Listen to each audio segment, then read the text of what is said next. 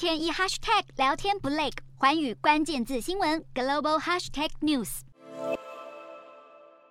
面带微笑握手，中国国家主席习近平与俄罗斯总统普丁在乌兹别克会面举行峰会，包括双方代表团在内，现场大约二十多人。而两人会谈的一大重点就是台海议题，普丁明确表示支持一个中国，习近平则赞赏俄罗斯坚持一个中国的原则，并强调台湾是中国的一部分，任何国家都无权做台湾问题的裁判官。这是俄罗斯自二月底侵略乌克兰后，两人首度面对面会晤。普京也赞许习近平在乌俄战争的立场。普丁表示，当今的世界发生很多变化，但唯一不变的是俄中友谊，俄中全面战略合作关系稳固如山。而习近平也表示，中方愿与俄方深化贸易、农业、互联互通等领域的务实合作，并强调会一起推动上海合作组织成员国继续在互不干涉内政原则基础上深化合作，打造维护地区安全稳定的权威平台。另外，日前和习近平同一时间造访哈萨克首都的天主教教宗方济各，曾表示愿意在当地和习近平会面。不过，中方却以习近平行程太满，抽不出时间为由，谢绝教宗的邀约。虽然梵蒂冈与中国至今都没有建立正式的外交关系，而教宗也坦言，某些中国政府的举措确实不民主，但他也强调自己已经准备好随时到访中国，希望双方之间能保持良好的沟通，改善关系。